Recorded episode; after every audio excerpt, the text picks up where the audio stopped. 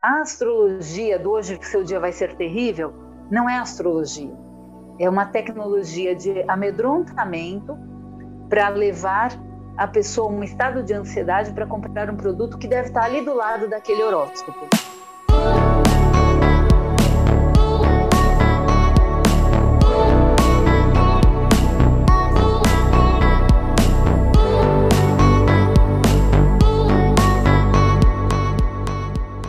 Bem-vindas, bem-vindos a mais um episódio de Abrindo Caminhos, o podcast para quem busca ser a melhor versão de si mesmo. A cada semana eu converso com pessoas que são referência em empreendedorismo, arte, ciência, espiritualidade e que buscam ser a versão mais autêntica de si mesmo e levar consciência no mundo. E hoje eu tenho a honra de conversar com a Carmen Sampaio, astróloga, ela já fez mais de 23 mil mapas, inclusive o meu, há mais de cinco anos que ela já faz meu mapa astral, inclusive o mapa da minha empresa.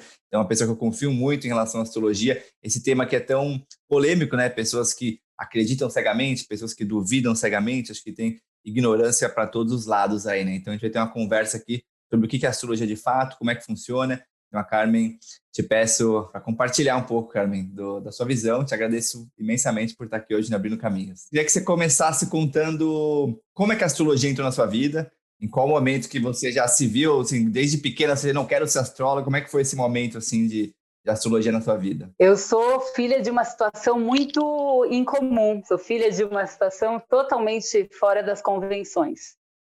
Sou filha de um padre. E por ser filha de um padre, eu não tinha muitas referências familiares. O mundo do misticismo, do encantamento, do oculto, do invisível, do intuitivo, ele sempre fez parte da minha vida. A minha memória mais antiga que eu tenho de astrologia, eu tinha quatro anos e me apaixonei por um piano que tinha os símbolos astrológicos cravejados em ouro. Eu só fui descobrir isso aos 30 anos. Então, desde quando a astrologia está na minha vida? Eu acho que desde todo sempre. E eu começo contando sobre ser filha de um padre, porque quando a gente não tem uma referência paterna e ele nunca pôde estar por perto, você quer saber o que, que é o pai. E eu tinha 11 anos, aí a questão mais concreta, tive um, teve um fato, um episódio muito difícil na minha vida, e eu não sabia sair daquela situação que era muito grave, era, foi uma, realmente uma situação grave, para uma criança principalmente. E caiu nos meus pés um livro de um autor chamado André Barbeau, todo em francês, e estava escrito na frase, abri o caderno, a astrologia, la capacité de la prévision. Só tinha, eu só sabia entender isso, o resto todo, ainda em francês, eu não entendia, mas a, que a astrologia tinha a capacidade da previsão, quando eu vi aquela frase, intuitivamente, eu pensei, senti, traduzi. Eu nunca mais vou deixar acontecer alguma coisa assim. E comecei a estudar astrologia. Só que o livro era muito difícil, era um livro muito técnico, e eu fui para a biblioteca. E lá eu me tornei uma ladra. Eu roubei um livro. é o único furto que de verdade eu, eu realmente reconheço que eu roubei. Roubei porque, inclusive, tenho até hoje o objeto do furto, que é o livro de um autor chamado Jacques Chadeau, que tinha tem esse livro que é de uma editora que não existe mais, chamada Arte Nova, e esse livro, Os Enigmas do Zodíaco. Aí eu falei, uau, é aqui, né? Fiquei. E aí comecei a ler. É um livro também muito difícil, muito técnico. Eu lia o livro com um dicionário do lado. E junto com o dicionário, eu lia com um dicionário de astrologia. E junto com o dicionário de astrologia, eu precisava de um dicionário de psicologia. E eu fui cair em Jung. E aí eu descobri que Jung já tinha comido da astrologia. que ele desenvolve a técnica das personalidades a partir da astrologia. E foi assim que a astrologia entrou na minha vida. Tecnicamente, a partir dos 11 anos, mas internamente desde muito criança. Demais, é isso. Demais. É, vários estudos depois, né, um número que você me falou uma vez que eu fiquei impressionado era mais de 20 mil mapas você fez, né? É, agora já são mais de 23 mil mapas. Já mais de 23 mil mapas oficialmente. Sempre falo assim, quando alguém me pergunta assim, é do, do Abrindo Caminhos, do podcast, né? Ou do livro, dos projetos todos, né? Eu sempre cito você, assim, como em grande incentivadora, né? Até astrologicamente, né? Mas como todo, como amiga, como coach, mas você sempre trouxe para mim nessa necessidade que eu tinha de me expor publicamente, né? Então, com certeza, o Abrindo Caminhos e vários projetos que eu estou fazendo não estariam aqui sem os seus toques, né?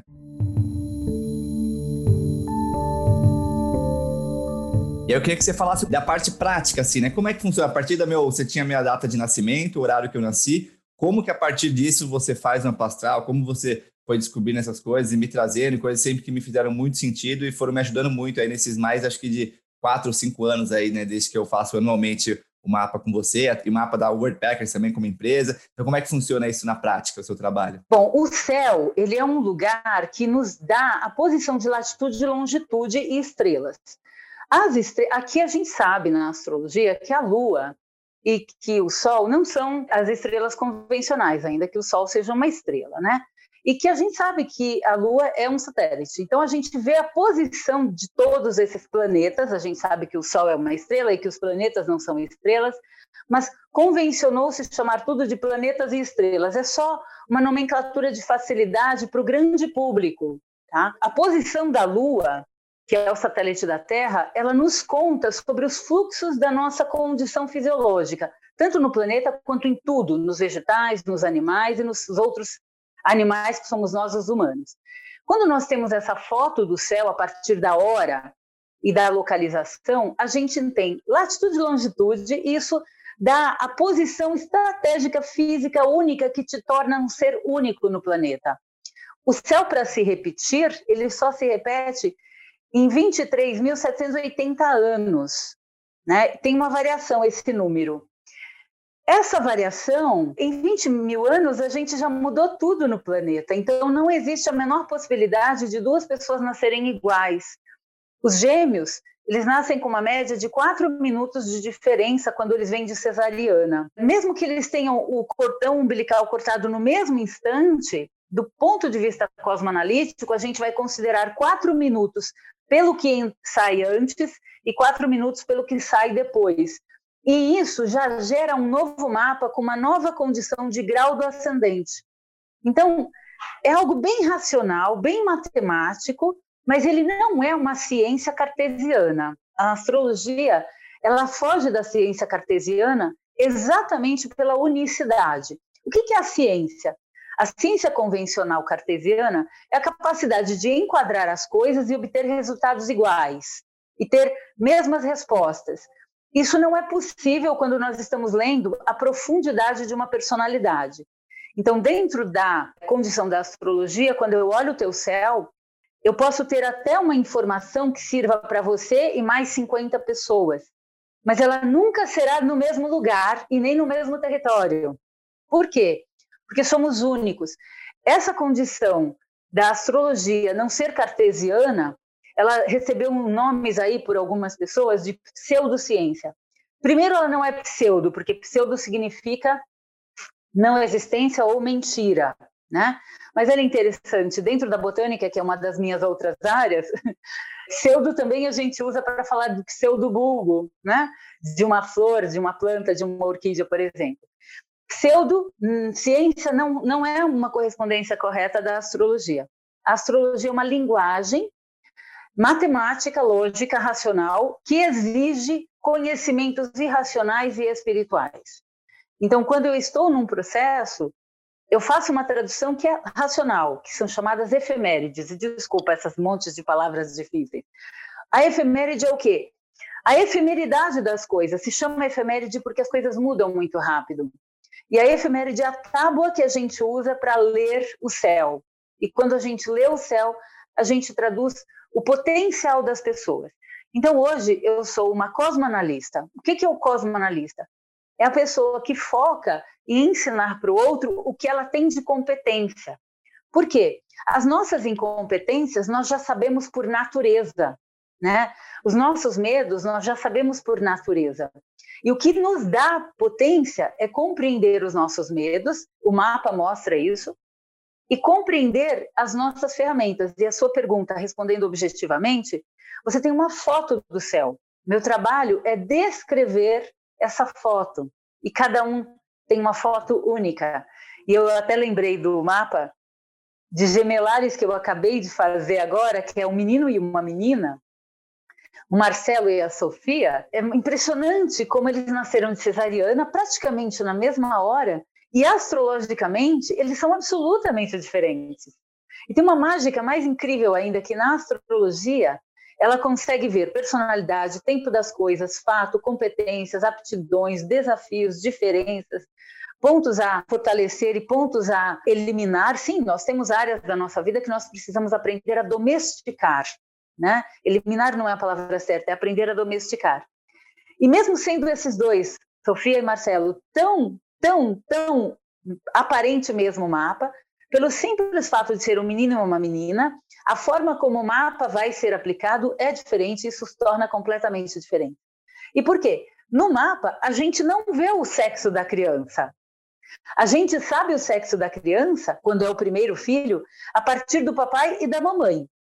Quando é um segundo filho, a gente vê a partir do irmão anterior. E se a mamãe sofreu um aborto, a gente não vai saber qual é o sexo até que a criança tenha nascido ou até que tenha se feito os exames adequados para saber qual é o sexo da criança antes de nascer. Mas a astrologia não fala do sexo, mas ela fala da sexualidade. Isso eu acho incrível. E essa unicidade, né, que você trouxe, né, que eu acho que é uma coisa que todo mundo que eu conheço que, que fez o mapa contigo, né, vários eu acabei dando de presente, vários acabou encontrando na vida, assim, e acho que o que sempre traz muito é esse despertar dessa unicidade, né, dos potenciais de cada um, todo mundo sai, assim, das, das consultas, falando, caramba, é uma coisa muito para mim, me identifiquei muito, e aí eu vou trabalhar mais isso, né, então é, é muito claro, assim, isso que você está falando, de trazer os potenciais, né, e as áreas para ficar atento, né, de cada pessoa e então, isso eu, eu pude comprovar com várias pessoas, e não só comigo, né?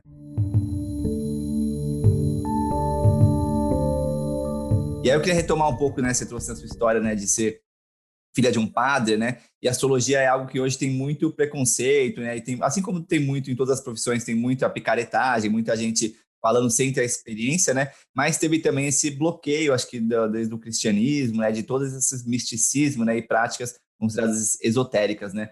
Então, eu queria falar um pouco nessa tua percepção, né, de ser filha de um padre, né, da Igreja Católica, que foi um dos principais entidades que bloqueou a astrologia, né, e ainda hoje com tanta ignorância e picaretagem também, né? Como é que você vê é, o desenvolvimento da astrologia?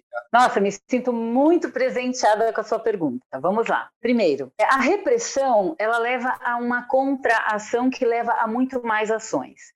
A Igreja Católica, especificamente, ela é muito pautada no próprio processo da astrologia. A astrologia tem registros de 12 mil anos, né? mais de 12 mil anos. A astrologia antecede a agricultura, que tem 11 mil anos. Olha que incrível. E por quê? Antigamente, os nossos antepassados, depois de fugir dos predadores, depois de se alimentarem e depois de procriarem e fazerem sexo, sobrava tempo para fazer o nada, por isso que nós gostamos tanto da inércia. E sobrava tempo para olhar para o céu. Ao observar o céu, eles percebiam, e tinha que a coluna foi se endireitando muito mais a partir dos 40, 50 mil anos que, que o ser humano ficou olhando para o céu. E há 11 mil anos atrás, aconteceram os registros de que, poxa, isso aqui nos afeta. E foi na observação do céu que nós conseguimos pautar a agricultura. Olha que incrível. Porque do mesmo jeito que a gente consegue pautar o tempo de uma semente, a forma e quando ela vai ser plantada e colhida, a gente consegue observar o céu.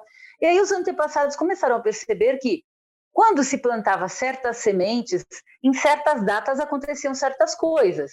E quando se plantava em, de, em datas menos adequadas, por exemplo, plantar em períodos muito quentes, onde existe risco de perecimento, essa observação foi levando à agricultura.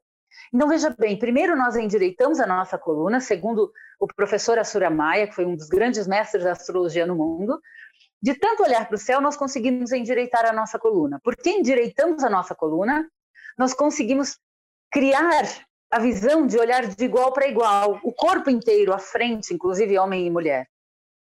Isso gerou um outro desenvolvimento, que é o próprio órgão que a gente chama de clitóris ou de clítoris, que leva a mulher à entrega do prazer. E o que, que isso tem a ver com a astrologia? Tudo. Foi quando nós olhamos para cima, que nós conseguimos olhar frente a frente, macho e fêmea puderam olhar um para o outro de igual para igual e os nossos corpos se redesenvolverem para buscar, inclusive, o universo do prazer. Porque até então, tudo que a ciência mostra é que nós éramos, inclusive, semi-quadrúpedes.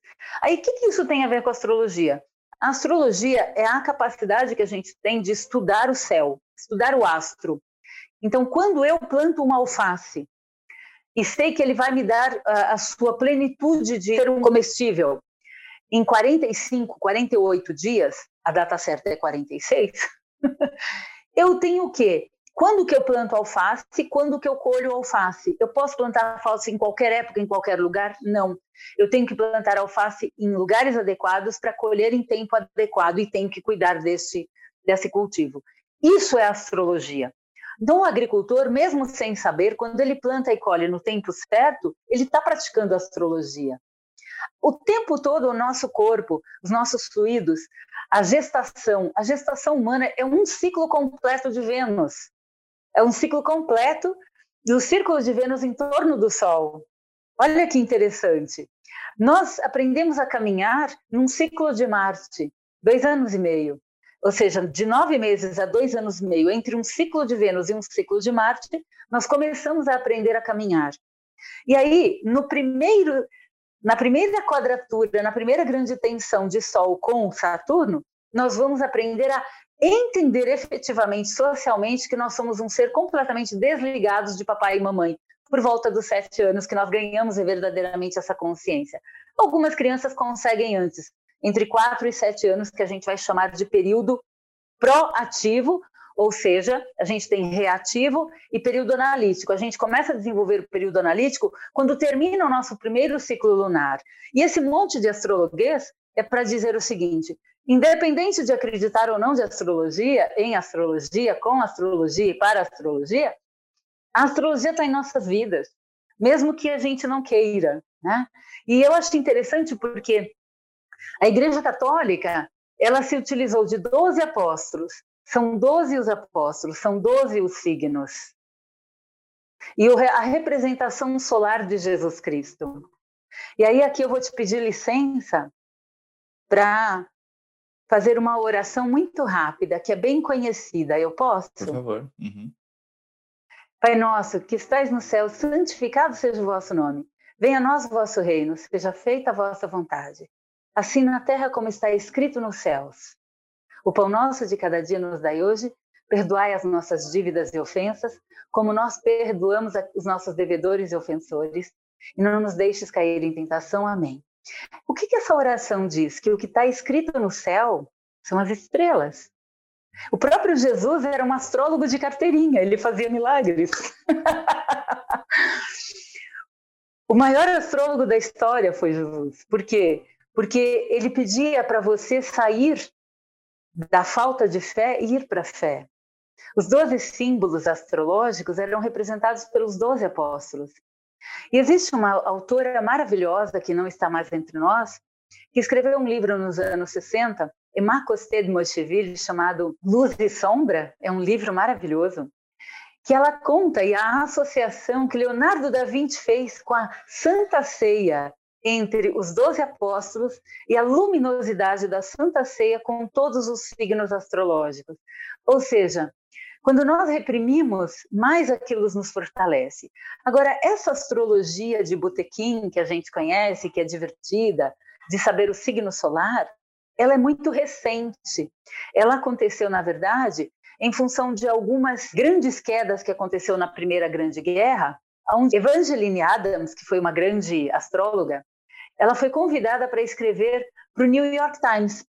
E nesse, nisso, é, o New York Times estava com uma grande crise na grande queda da bolsa, e ela começou a escrever e aquilo começou a vender, e as pessoas começaram a comprar, não mais porque era o New York Times, o horóscopo que ela escrevia. Isso começou a se reproduzir em diversos jornais, em diversas revistas. Por quê? Porque era a única fórmula simples para explicar a astrologia para qualquer pessoa a partir da data do nascimento. E o que é a data de nascimento?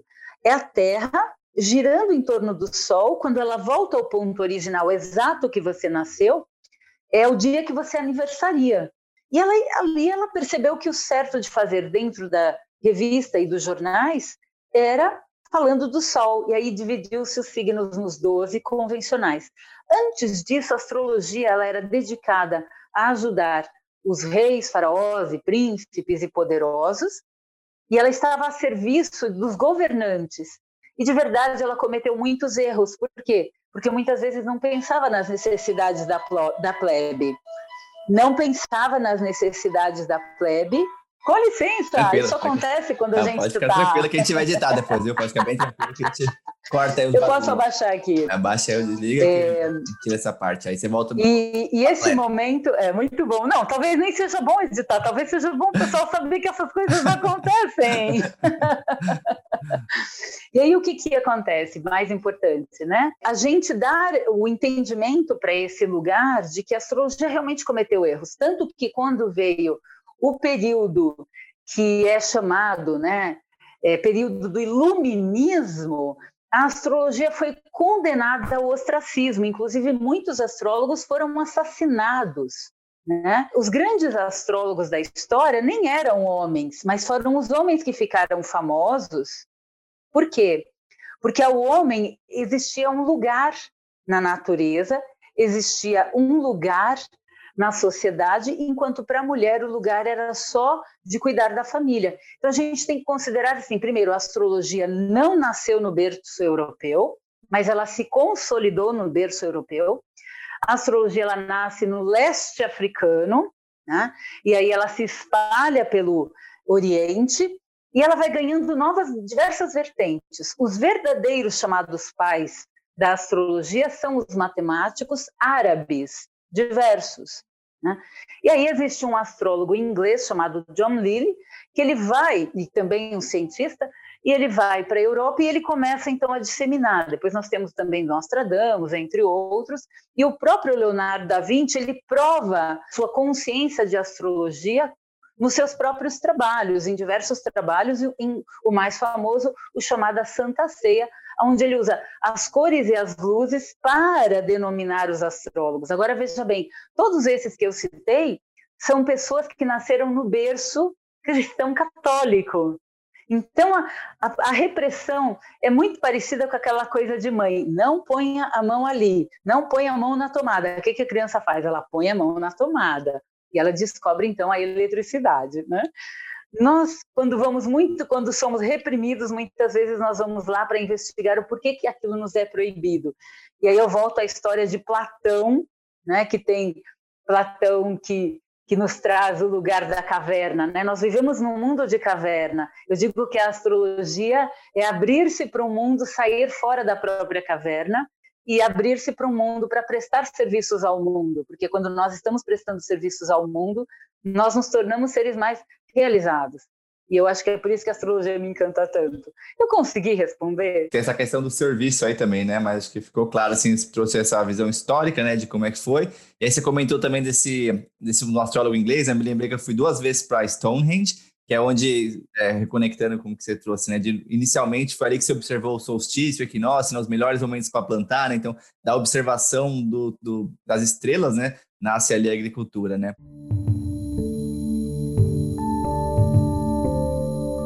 E aí eu queria que falasse um pouco da, visão, da tua visão, assim, do, pelo que você tem estudado, astrológica, do que está acontecendo agora no mundo, né? A gente está no momento de... tem a pandemia, tem tantas polarizações, é um momento de, de mais dificuldade, assim, né, para muita gente, né? O que, que você tem estudado do momento atual do mundo astrologicamente? Muito obrigada. No ano passado, eu até gravei um vídeo que ficou escondido aí, esquecido na internet, e está esquecido até agora, sobre os 12 signos e o processo de ampliação de consciência que nós ganharíamos. Bom, como que eu vejo, acho que nem importa, né? Porque o, o meu ver ele é muito individualista. Mas como o céu nos coloca, já de muito tempo que é, existe um chamado para a gente sair do nosso umbiliquismo. E o céu atual é exatamente o chamado para sair desse umbiliquismo que a gente pode chamar também de centro egoísta da nossa existência. Né? O, o, nosso umbigo é para nós ganharmos consciência da nossa pequenez e não na, da nossa grandeza. Porque ao percebermos a nossa pequenez, nós conseguimos entender a nossa grandeza e o nosso papel no mundo e entendermos, inclusive, a importância do nosso tempo, da hora, no tempo presente. Nesse momento, estamos passando por um rebuliço aonde as contas estão sendo acertadas. Vai levar 28 anos de agora até mais 27 anos, né? Para que essas contas sejam acertadas. O que é as contas acertadas? É os ajustes que eu chamo saturninos uranianos. Ajustes saturninos são os débitos sociais, ah, as grandes empreitadas de dor promovidas pela escravidão, eh, pela desorganização, principalmente por um, um, capital que muitas vezes não foi utilizado da forma mais adequada para o todo. Né? Então, agora nós vamos começar, eu chamo uma era de amor consciente. Então, pode ser que isso nos tire um pouco o romantismo, mas nos entrega mais valor, mais integridade, mais verdade, né? porque é, é um processo de transformação. A gente vai, nesses próximos 27 anos, descobrir a doença, a cura para quase todas as doenças. Porque nenhuma doença nasce sem que exista uma desconexão com a alma. Então, vai ser o grande processo de cura para todas as doenças. Eu, eu sendo assim muito radical. Mas por quê? Porque temos novas questões para resolver que são muito prioritárias. E quem se, se é, nega a esse processo meio que perde o fio da própria vida. Porque o que, que é a doença? Qualquer doença, de uma gripe até uma doença mais grave e aparentemente fatal é a desconexão com a alma. Então, nesses próximos 27 anos, que já passamos praticamente um inteiro, nesses próximos 27 anos e meio, nós vamos aprender a fazer essa reconexão com esse todo. É simples? Não. É fácil? Não. É para todo mundo? Sim. É para todo mundo. Então, quanto mais estivermos alinhados em menos julgar e mais contribuir, mais fácil vai ser para todo mundo. Eu sei que é difícil esse lugar de não julgar, né?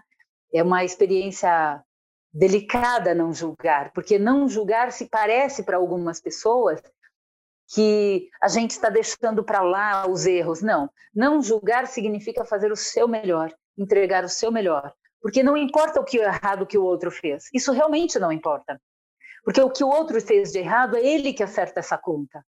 Importa o que eu consegui de dar para contribuição. E eu entendo que esses próximos 27 anos eles farão esse trabalho. Né? Ah, e de curto prazo? De curto prazo, eu vou copiar o novo presidente americano. Nós estamos com. E, e ao invés de dizer que é um, um, um país que precisa ser, ser, curado em sua alma, eu digo que é todo um planeta que precisa é, reconhecer a alma de Gaia. Né? Gaia, a Mãe Terra, o planeta Terra, exige que nós nos coloquemos de verdade a serviço de Gaia. Esse corpo que eu tenho, esse corpo que você tem, essas casas lindas que nós moramos ou essas casas tristes que podemos estar temporariamente, tudo isso não nos pertence. O melhor livro, a mais incrível poesia não nos pertence. Tudo isso pertence a Gaia. O que nos pertence são nossos sentimentos. Então, eu entendo que agora é uma época em que precisamos ficar mais conscientes de quais são os sentimentos produtivos, amorosos, gentis, leves, dóceis e profundos, para que possamos transformar as nossas dores em amor de verdade, para que literalmente possamos pegar as fezes da existência que nós produzimos e transformá-las em humus para fazer um planeta melhor. O planeta é tudo que está aqui é dele, inclusive o nosso corpo. O que nós somos é além do nosso corpo. Então, cuidar do corpo, por exemplo, é cuidar do planeta. Cuidar da alimentação é cuidar do planeta. Cuidar das nossas vestimentas é cuidar do planeta. Cuidar do nosso semelhante é cuidar do planeta. Isso parece tão católico, né? Mas é o inverso. É que o catolicismo comeu do alimento religioso ancestral da astrologia ainda que a astrologia não seja uma religião, religioso no sentido de estar religado, né? Ah, o budismo, por exemplo, ele tem uma característica muito associada a Netuno. Já o catolicismo, a Saturno, né? De cobranças, de pecados, de responsabilidades. Então, as religiões elas não estão tão longe das pretensões astrológicas. Só que o que, que acontece? A religião não te entrega a responsabilidade. A religião te entrega culpa. E uma das coisas que não nos serve mais é a culpa. Então, a religião ela precisa fazer as pazes com a ciência, né? A astrologia não é uma ciência, ela é uma linguagem, é uma linguagem para percebermos a nossa unicidade e tudo isso servir de, de apoio para nos tornarmos, de fato, seres humanos mais amorosos, alegres, felizes, mas entendendo que a dor faz parte da vida, não tem como viver uma vida de alegrias sem responsabilidade com o lugar da dor. Tanto que parir, mesmo quando você nasce de cesariana, vai doer, vai doer o corte depois, vai ter que cuidar do corte depois. É melhor uma dor de uma vez só. Me lembrou agora quando você estava falando do, do para quem não sabe, né, a Carmen que foi a pessoa que realizou o meu casamento com a Ju, né? E aí você falou ali sobre amor e medo, né? Acho que foi uma parada que muita gente veio falar depois, nossa, aquela coisa que o contrário do amor não é o ódio, é o medo, né? Então, queria que você aproveitasse e falasse um pouco dessa tua visão de amor e medo. Foi maravilhoso o seu casamento. Eu me sinto muito, muito feliz de, de ter participado. É muito bom celebrar os casamentos na vida, é muito bom.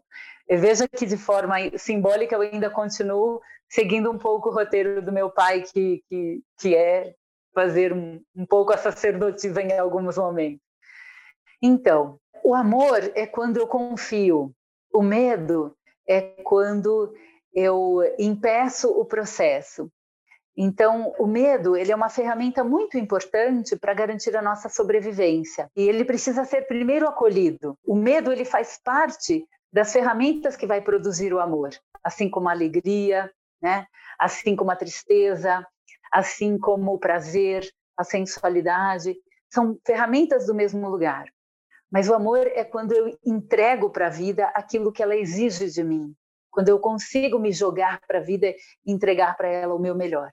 E o medo é quando eu me ataco na crença da falta, na ausência de fé, de confiança no futuro. Isso não impede a nossa tristeza. A tristeza faz parte do ser humano, porque inclusive é um dos lugares para nós buscarmos a introspecção. Né? Mas o que, que é o medo exacerbado? Ele nos paralisa e nos impede receber a vida. Existe um medo saudável, sim, aquele medo que nos ajuda a calcular para eu abrir a portinha do, do, do berçário do amor para permitir me entregar para a vida. O planeta Terra, ele é todo amor. Ele é, ele é só amor. Você planta uma semente, ela vai. Você cuida dessa semente, ela vai. Se você alimentar uma briga, ela cresce. É interessante isso. O amor é isso, ele, ele expande. Agora, o amor ele não é sempre só dócil. Às vezes ele é forte, ele é intenso, ele é violento. Né? Numa época em que a escravidão parecia ser regra da humanidade, nós tivemos aí o, o Jesus, que veio dar um exemplo de como nós podemos chegar às raias de uma dor absoluta, né? independente disso estar na nossa fé, na nossa religião, na nossa crença, ou mesmo a gente pode usar para todos os grandes líderes religiosos, o que acontece é, o amor é quando você confia que plantando a semente e cuidando dela, ela vai te entregar o que você precisa. O medo é se recusar a plantar a semente. Né? Eu entendo que o medo é negar que a terra vai te dar tudo que você precisa. Às vezes a gente quer uma coisa, mas não é o que a gente quer que interessa. Porque às vezes o que a gente quer é, é infinitamente menor do que o que a gente pode. A gente precisa entender o que a gente pode, porque pode usa o verbo poder. E aí eu posso e percebo que posso mais. Né? A regra do amor e do medo é a única verdade. A vida acaba para todos, né? Todas as relações acabam, ou porque cada um cresceu de forma diferente, aí cada um foi para um lado, ou porque a vida com a morte levou essa, essa relação a uma ruptura. Então, amor é quando você preserva tudo que você tem dentro do melhor que você pode. Né? Algumas pessoas é de forma plural, outras pessoas é de forma focada. Não existe uma técnica que sirva para todo mundo, infelizmente. Por mais que a gente estude psicologia, neurociência, inteligências, matemáticas, a gente aprende. Amor é quando a gente escuta a voz da alma. E medo é quando a gente acredita que a falta é a regra. Basicamente, eu acho que eu nem sabia disso, aprendi com você agora. Ah, é, estamos chegando nos sites recebidos aqui. E aí eu lembrei de uma pergunta que a Giovana, uma amiga, pediu para te fazer, né? Que se, você, se existe alguma relação entre o nó do norte, karma e ancestralidade, né? E se existe, qual relação Sim, que você vê entre muito bom, Muito bom. Provavelmente ela está falando do nó do norte lunar. Só quero lembrar que não existe só o nó do norte lunar, tá? Todos os planetas falam dos nossos nó do nortes. Todo planeta tem o seu nó do norte. Ele é um ponto simbólico e sim, dentro da astrologia da cultura Vishnu, que a gente aprende na Índia, é uma das formas da gente ver o nosso passado. Mas isso só faz sentido se for para dar um significado e uma importância no tempo presente. Eu conheço algumas pessoas que têm assim competências, eu chamo metafísicas extraordinárias e que conseguem perceber a sutileza da ancestralidade do outro.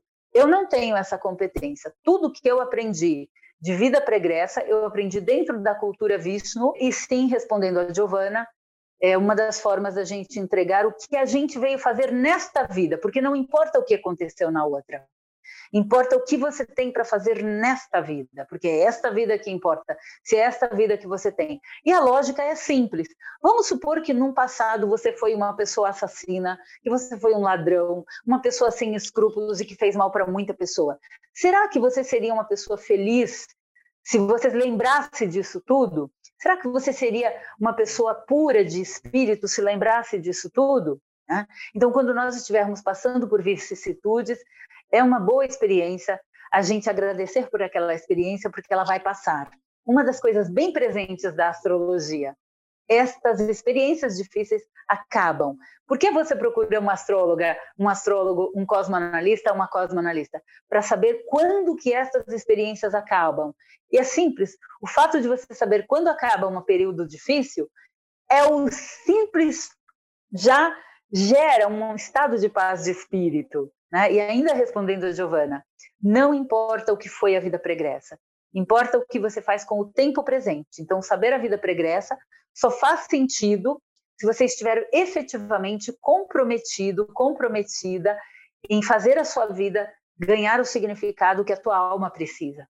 E isso o mapa faz. É, acho que acho que você tem ajudado bastante, assim, eu vejo, né, comigo e com as pessoas que, que entraram no seu caminho, que é isso, né, de mostrar isso, né, mostrar esses dons, talentos, né, que talvez estivessem adormecidos lá e, e, relembrar eles, né, e acho que também tem a questão das datas, né, quais datas é bom para fazer alguma coisa e outras para não fazer, né, que eu gosto, assim, de, no mínimo de ouvir, sentir, de olhar, assim, né, acho que quem já chega negando, você trocou da repressão ali, né, por diversos motivos, assim, né, que já nega sem nem testar, né, sem nem ver se funciona, né, eu acho que é uma forma de ignorância tanto quanto ah, o que você trouxe como astrologia de botiquim, ou de ficar é, mais uma coisa mais marqueteira, assim, sem a base, também é uma ignorância, né? Então, existem ignorâncias dos dois lados, né?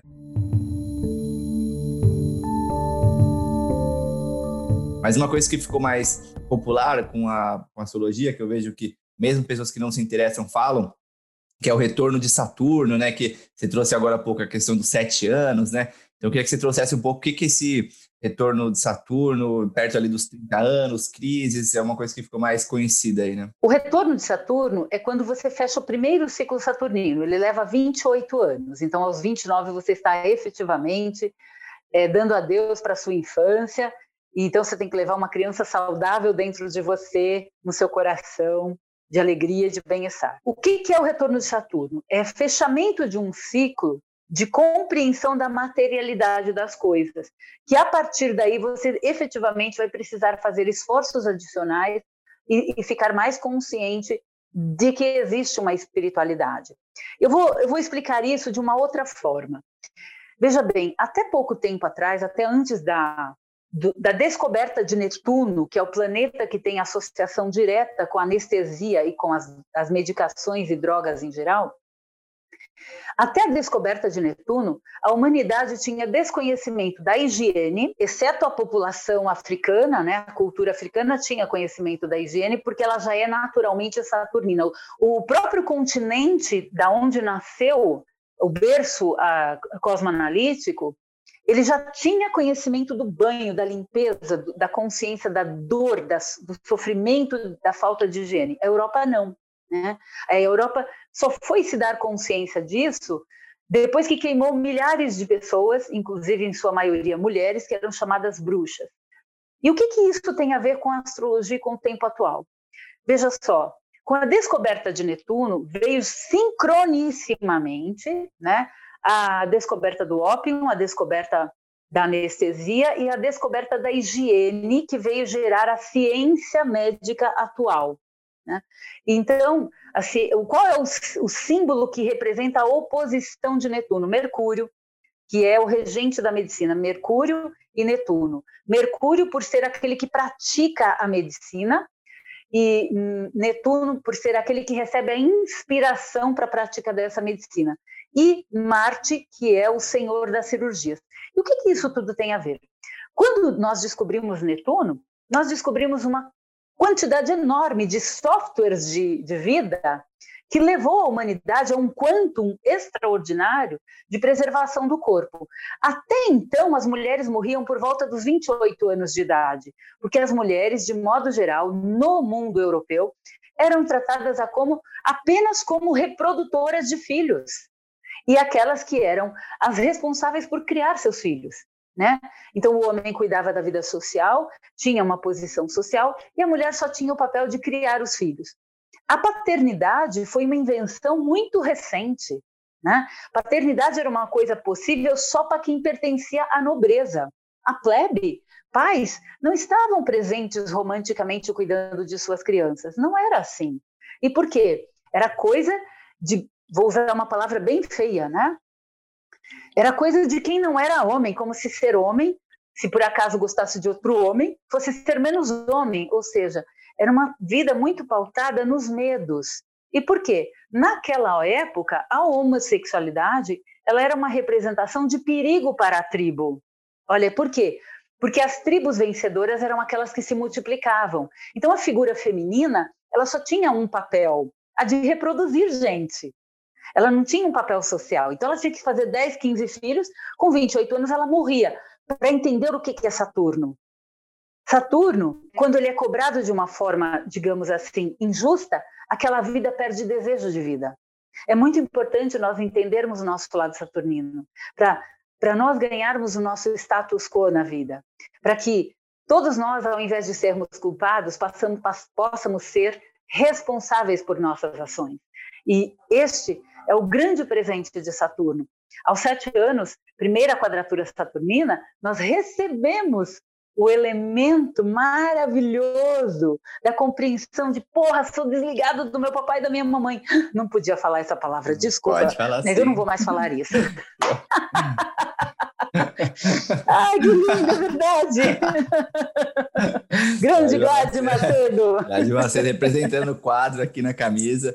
E, muito bom, muito bom. E, cara, queria Ah, representando esse quadro aqui, ó, quadro aí, é. quadro aqui. Tá vendo ali é um nascer do sol? Olha que maravilhoso. Lindo, Glad Macedo tem os quadros mais incríveis que eu já vi. Ele é demais mesmo, ele é demais mesmo. E, Carmen, aí falando um pouco assim das outras paixões que você tem também, né? Você comentou um pouco da botânica, né? Eu sei que coach também é uma coisa que você tem estudado, né? Que outras paixões além da astrologia você tem como é que você tem incorporado isso na sua vida? Eu me especializei em botânica sistemática e arquitetura vegetal por um mero acaso, né? Por um convite do Dr. José Rubens Pirani da Universidade de São Paulo. E aí eu tomei as providências e entrei no grupo e entrei na universidade e, e foi muito importante para mim. Mas antes disso, eu sempre fui apaixonada pelo universo vegetal porque era uma das formas de eu alcançar a compreensão dos ciclos. Quando vinha certa flor, certa semente, era tempo de certo planeta. E eu fui associando a botânica com a astrologia e depois descobri que a botânica é o mapa dos vegetais. Né? Eu vim saber isso com, com envolvimento e, de verdade, a semelhança que existe entre o universo botânico e o universo astrológico é uma coisa incrível é uma coisa extraordinária. Né? Talvez por isso muitos astrólogos queiram chamar a astrologia de ciência. Ela pode até ter, num futuro, é, descobrirmos um equipamento que mostre a efetividade científica, mas eu duvido que seja nos modos cartesianos. A ciência vai ter que se ampliar, talvez usar aí uma palavra da moda, em equipamentos mais quânticos para nos permitir perceber a grandeza né, dos desenhos que a botânica e a astrologia caminham juntas. O coach, ele surgiu há muito tempo atrás, quando eu, sem saber sequer quem ele era, né, o Tony Robbins, eu conheci o Tony Robbins sem saber que ele era Tony Robbins. Ponto. Ficou ali, acabou. E aí, um dia eu tive a oportunidade de um livro chamado A Mente dos Gigantes, alguma coisa parecida com isso, e esse livro me consumiu. E eu comecei a perceber que aquilo me ajudava muito. E aí, quando eu juntei a astrologia para trazer perguntas que fossem desencadeadoras, eu percebi que resultava.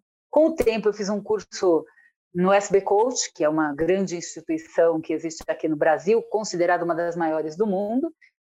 Mas assim, todos os cursos eles foram só para encaixar aquilo que eu já tinha aprendido com a astrologia. Né? O próprio processo de coach, eu digo que ele é um processo mercurial, de perguntas e respostas, onde você ensina a pessoa a mergulhar no seu mercúrio pessoal. É claro que quando a gente pega o mapa, é uma grande vantagem eu saber se a pessoa tem Mercúrio em peixes, ou Mercúrio em touro, ou Mercúrio em aquário, né?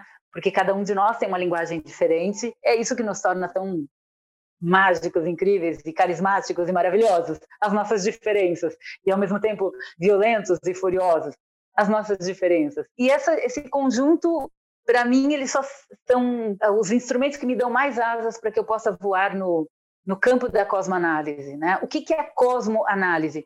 É analisar aonde produzir beleza. Por isso que a gente fala a palavra cosmético. Cosmos é onde existe a beleza da vida. Né? Era o Deus da, da, da existência, a divindade perfeita, que com o tempo foi recebendo. Tem teorias, inclusive, que dizem que Zeus e Deus são palavras de etimologia semelhantes, né? que têm origens morfológicas e que a forma da, da palavra é, constrói o mesmo lugar. O que eu sei é que cosmético, cosmos, o lugar de tornar o mundo mais bonito. Não aquele cosmético do potinho, é o cosmético de tornar a nossa vida um lugar melhor. Então, dar um, um lugar mais importante ainda para a beleza, não apenas a estética. Existe o cosmético da alma. O cosmético da alma é a consciência. Quando a gente ganha consciência, quanto mais conscienciosos estamos, melhor conseguimos perceber a beleza da vida. Né? Porque depois de cinco minutos, por mais linda que uma pessoa seja, se ela não tiver algo de produtivo, não vai fazer muita diferença.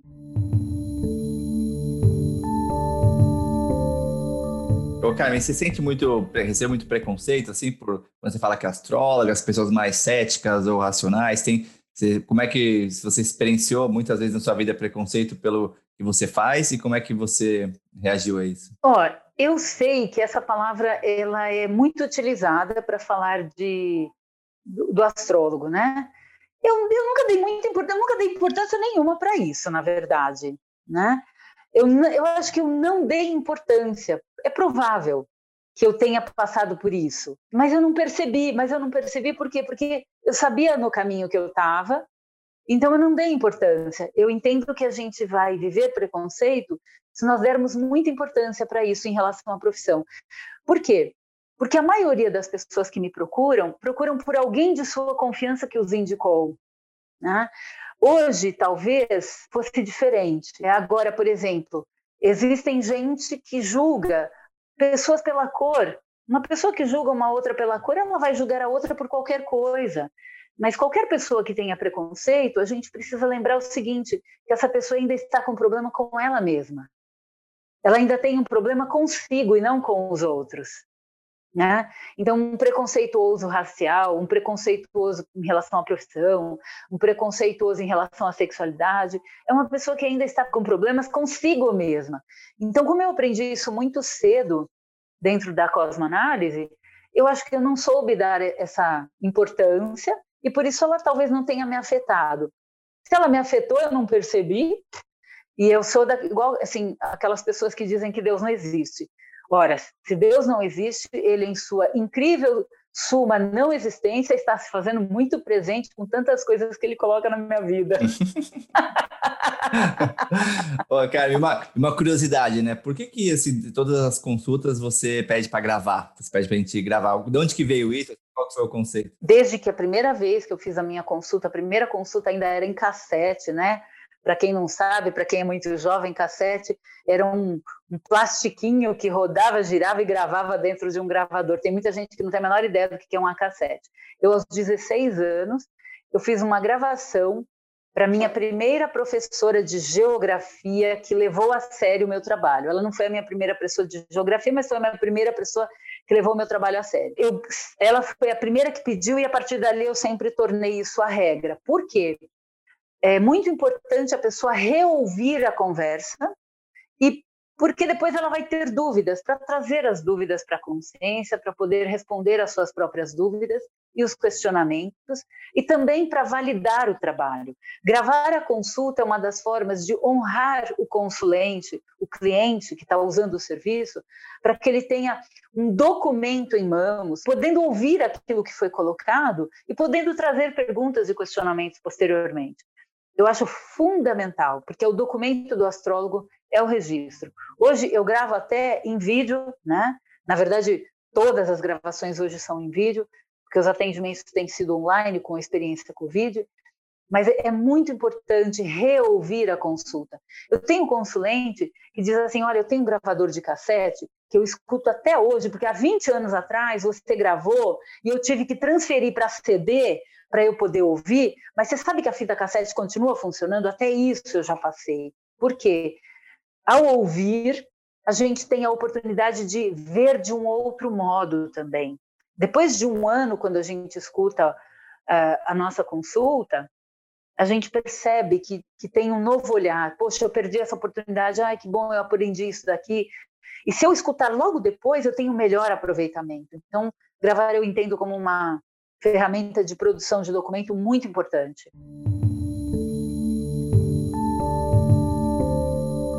E, cara, uma última pergunta antes de a gente entrar um pouco, quero falar um pouco do seu curso e de do, como é que as pessoas podem entrar em contato com você, mas antes eu queria que você falasse um pouco da era de aquário, que é um outra, outro termo que ficou mais popular, assim como o retorno de Saturno, né? Estamos na era de aquário, né? o que, que é isso, né? Uma coisa... Muito bom. Ah, e, eu, Muito sei, eu sei do aquário, né? Também estou curioso. Maravilhoso. Eu tenho Vênus em aquário. bom, vamos lá. O que, que acontece com, em 1962, teve um alinhamento de muitos planetas em Aquário. E entre 1962 e 1968, isso foi muito importante para a política no mundo inteiro. Tanto que tem, inclusive, uma música chamada Aquarius, que foi uma inspiração, que ela fez muito sucesso depois, mas ela foi uma inspiração dessa, desse, desse aspecto que aconteceu em 62. E muitos astrólogos divulgaram muito essa história da era de Aquário. A era de Aquário é a era dessa tecnologia avançada, né? Ela sincronizou com as tecnologias de microondas, as tecnologias de uh, Wi-Fi, as tecnologias de computadores, as tecnologias de celulares, tudo isso a partir de 1962. Entre 1945 e 1962 era o período chamado pré, final do ciclo de um período. As eras astrológicas elas são muito longas e elas são no contrário, né? Ao invés de ser na sequência, elas vão pelo oposto. Mas enfim, para explicar, o período cristão era um período de peixes, de trazer para a consciência o amor incondicional. E a era de Aquário ela é marcada por trazer esse amor incondicional através das diversas possíveis ferramentas que a criatividade e a inteligência humana possam criar. Então, ela não é uma era que pertence a um signo. Ela é uma nomenclatura que pertence à humanidade. Dentro disso, a gente precisa colocar que todas as pessoas têm todos os signos à disposição de si. O que a gente faz com o mapa astral é identificar quais são as ferramentas mais fortes, preponderantes e evidentes dessa característica. Né? Então, a partir daí, desse, desse lugar, Simplificando, a era de Aquário é uma era de evolução para a humanidade, usar as máquinas em benefício não apenas da humanidade, mas dos seres invisíveis que estão conosco e dos seres visíveis que teoricamente estão a nosso serviço. Precisamos parar dessa ideia de que os animais, os outros animais estão a nosso serviço. Eles não estão.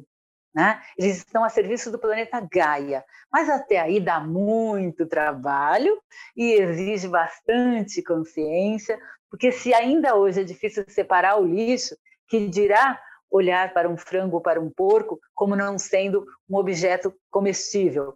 Isso pode parecer preconceito da minha parte, mas na verdade não é um preconceito, é um pós-conceito. Eu já tenho um pós-conceito. Quando, quando eu era criança, eu me apaixonei por uma vaca e eu fui, eu realmente apaixonei por uma vaca. E eu, eu não conseguia imaginar comendo é, uma carne e eu apanhei por isso. então, a era de Aquário é essa era da revolução, sim, mas ela não é de um tempo, não é de uma década. Ela dura mil anos. É um tempo longo, é um tempo significativo. Mais de mil anos, bem mais de mil anos. Mas isso eu ensino no, no, no, no grupo do Identidade Astrológica. Então já quero entrar na nele. de história da astrologia. Eu já quero entrar nele, eu quero, acho que assim, quem está ouvindo, assistindo a gente, eu faço consultas com a Carmen faz cinco anos e várias pessoas que eu indiquei gostaram muito também, mais de 23 mil mapas, então muita experiência e também junta vários outros conhecimentos, está sempre estudando, sempre se aperfeiçoando. Então, alguém que eu recomendo muito. E queria que você falasse um pouco, Carmen, do seu curso, das consultas, como é que as pessoas podem entrar em contato com você, as suas redes. Ah, que amor, muito obrigada. Olha, eu preciso ficar mais ativa nessa história de redes, né? Porque uso pouco a internet no sentido de redes sociais. Tem lá 17 mil seguidores no Facebook, até hoje eu não sei como. 23 mil mapas, né? Cada um que fez uma digitadinha lá e ficou. Vamos voltar. E aí, assim, bom, agora eu tenho o curso que vai ser lançado, que, que vai começar agora dia 16 é, de novembro. Hum. Olha que lindo! Boa. Vou colocar o link aqui depois. Se chama os sete, é, os sete Passos do Amor. Se chama Os Sete Passos do Amor. Os Sete Passos do Amor eu vou ensinar é, ferramentas independentes da astrologia. Quem não gosta, quem não curte, porque não vai, eu não vou usar a linguagem astrológica. Eu vou usar a ferramenta astrológica de traduzir como você pode se conectar melhor com o amor verdadeiro que existe em você, não apenas o amor romântico, mas o amor em suas diversas facetas. Os Sete Passos do Amor vai começar agora dia 16. Bom, no meu Instagram eu sou astrologar.com.br. Aí você pergunta, por que .com.br? Porque como o meu site era .com.br, eu achei que era astrologar.com.br um caminho. No meu correio que Carmen Sampaio talvez pudesse ser um caminho mais fácil. Mas enfim, colocando Carmen Sampaio astrologar.com.br consegue me achar no Instagram. Às vezes eu demoro para responder, é verdade. Eu sou um caso sério, preciso ficar mais atenciosa nessas redes. E no Facebook também é Astrologar, é só Astrologar, Astrologar com Carmen Sampaio. E tem um curso que é muito legal, que eu vou, vai ser para o ano que vem novamente o, o lançamento, que é do Identidade Astrológica, que é para ensinar pessoas que querem aprender a fazer uma tradução do seu próprio céu, para fazer o seu próprio mapa, para pessoas que querem mergulhar no seu próprio mapa a partir da astrologia. Ah, vai ser maravilhoso ter vocês comigo e a gente trocar e crescer, porque é um dos lugares assim muito bacanas é quando eu vejo assim as pessoas, nossa, Carmen, eu fiz aquilo e super resultou, trouxe o que eu precisava, foi muito bom. Eu fico muito, muito feliz. muito obrigada por perguntar. Do jeito que a gente já sai da consulta, agora poder fazer a sua própria pro mapa, né? Eu sou mais preguiçoso, vou continuar me consultando com você anualmente aí, cara? Mas quem é um pouco menos preguiçoso, é. porque ali eu, eu, essa confiança, eu acho, de, da leitura sua, me, me ajuda muito.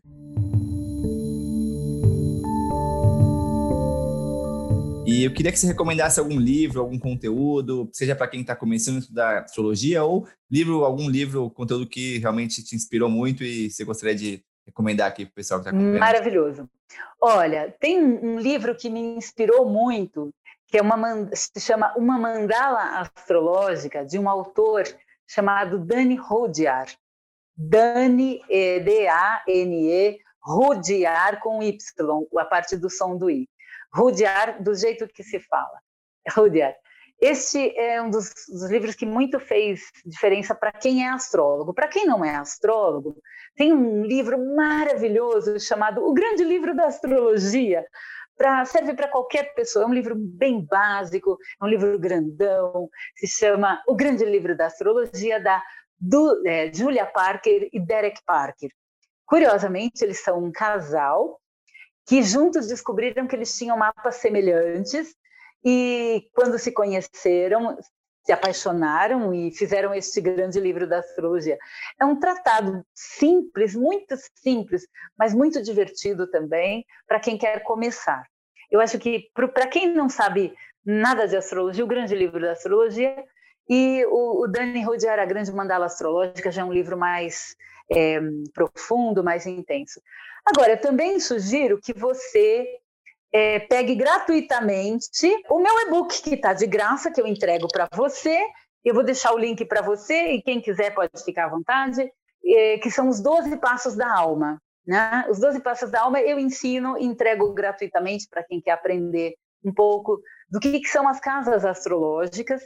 E por que gratuito? Porque é uma das formas é, de tornar é, aceitável para qualquer pessoa e só não vai ler quem não quiser. E é muito bom poder compartilhar o conhecimento, poder compartilhar a experiência e saber que a astrologia de verdade, quando ela é levada de uma forma consciente, ela pode nos ajudar. A astrologia do hoje que seu dia vai ser terrível não é astrologia. É uma tecnologia de amedrontamento para levar a pessoa um estado de ansiedade para comprar um produto que deve estar ali do lado daquele horóscopo. Horóscopo, a palavra horóscopo quer dizer a hora. Tá? Existem momentos difíceis? Sim. Quanto mais consciente nós estamos nos momentos difíceis, melhor nós conseguimos ser produtivos nesse momento. E eu acho que essa é a beleza da astrologia. Né? Bom, para lembrar, os 12 Passos da Alma é um material bem leve, Tá? A mandala astrológica é profunda e o grande livro da astrologia é um livro maravilhoso para quem está começando.